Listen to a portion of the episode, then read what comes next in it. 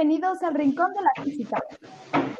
aprenderán qué es la energía eléctrica, cómo funciona, cómo se transporta y cómo daña nuestro ambiente.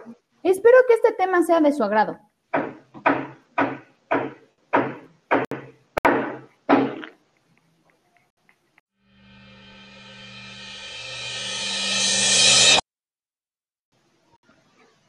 Antes de, antes de eh, responder todas las preguntas, tenemos que saber qué es la energía eléctrica. La energía eléctrica es la capacidad que poseen todos los cuerpos para realizar un trabajo, acción o movimiento. Se trata de una propiedad física que no se crea ni se destruye, sino que se transforma en otro tipo de energía. Por ejemplo, la energía eléctrica se puede transformar en energía luminosa a fin de encender un bombillo.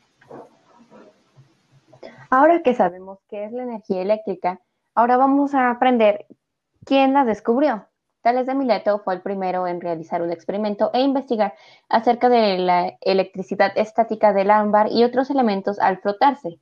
Esto ocurrió en el 600 a.C. Un dato curioso es que este personaje confundió la fuerza de electricidad estática con el magnetismo. Ahora que sabemos todo esto, ahora tenemos que saber cómo se produce la energía eléctrica. La electricidad se origina por el movimiento de los electrones de algún material conductor, al igual que los átomos y los imanes. Las moléculas de electricidad tienen dos tipos de carga, positiva y negativa. Cuando las cargas son de signos opuestos se atraen.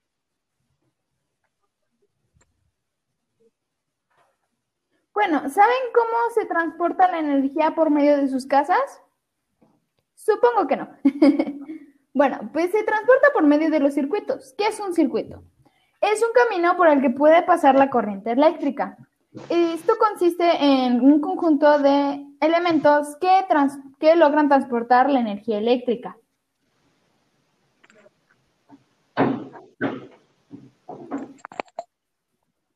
Oye, ya, y a mí eh, en, Navidad se me fundió una serie de focos, pero lo chistoso es que se me fundió solo un foco y terminaron fundiéndose todos los demás. ¿Me podrías como explicar? Oh, qué pasó Lucy, eso significa que tu serie es, es, una serie. Es un circuito de serie, pues. Esos, eh, como dice su nombre, trabajan en conjuntos. Pero si tu serie, bueno, si tu circuito hubiera sido paralelo, no hubiera pasado nada de esto. Solo se hubiera fundido un foco. Bueno, ahora que ya sabemos qué son los circuitos y demás, Ahora vamos a, investigar quién lo descubrió. Bueno, George Simon Ohm planteó las bases para el estudio de la circulación de las cargas eléctricas. ¿Qué significa esto? Él planteó las bases para poder crear los circuitos eléctricos para, que, para transportar la energía eléctrica. Oigan, ¿y esto no hace daño al medio ambiente? Buen punto. Ya que hablamos de toda la energía, tenemos que pensar en las consecuencias. Bueno, entre estas consecuencias se encuentra el agotamiento de las energías que no son renovables. ¿Cuáles vendrían siendo? Vendrían siendo el carbón, el petróleo y el gas natural. Estas también son las más comunes. Bueno, así como también genera impactos negativos en el medio ambiente con la emisión de gases. Ahora tenemos una sección especial. En esta sección vamos a hablar de datos curiosos y acontecimientos que se asocian con la energía eléctrica. El primero es el descubrimiento de la electricidad estática en el 600 a.C. por Tales de Mileto, como ya se les había dicho.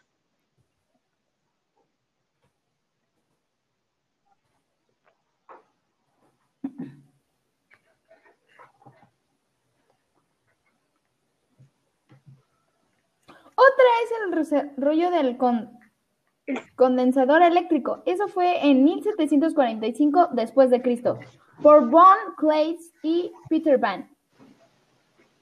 Otro es descubrimiento de la electricidad en el rayo en 1752 después de Cristo por Benjamin Franklin. Otro dato curioso es la invención del, para rayos en 1753 después de Cristo por Benjamin Franklin. Bueno, y en 1673 después de Cristo se identificaron las cargas eléctricas por, por Francois de Cisternaidu. Otro de ellos es la creación de la pila eléctrica de Volta. Eh, fue en 1800 después de Cristo por Alexander Volta. ¿Sabían que la, un volcán tiene la más energía que un el huracán más fuerte y el tsunami más fuerte y un terremoto más fuerte?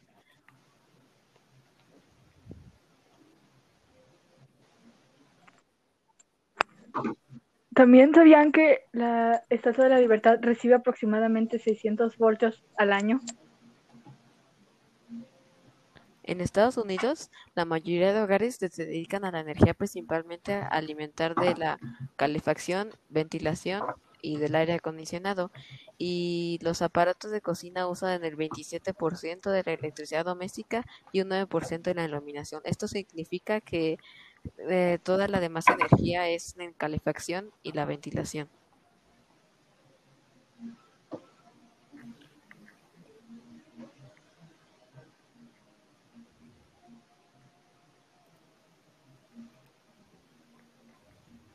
Bueno, este tema ha sido bastante interesante. Mm, Había varios datos que no conocía. Por ejemplo, no sabía lo del volcán que comentó Liam y tampoco sabía el porcentaje de electricidad eléctrica usada en Estados Unidos.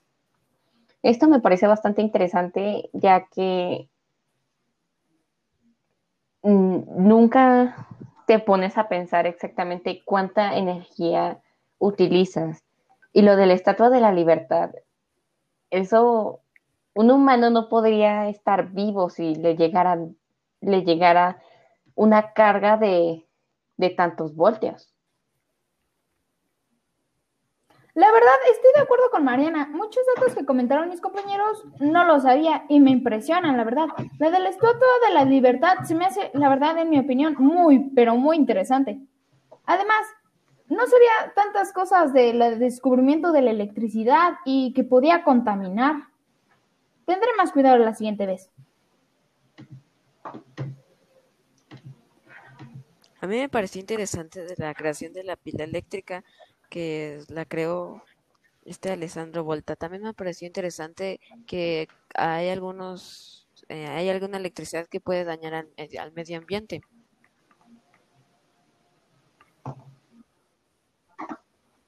Estoy de acuerdo con todas sus opiniones. La verdad es un tema muy interesante y pienso que más personas deberían saber tanto qué es y el impacto que genera, así como también estos datos curiosos me parecieron muy interesantes, porque muchas de las personas que mencionamos no son tan famosas hoy en día y pienso que también de alguna forma merecen respeto y me merecen ser recordados, ¿no? Eso es un buen punto.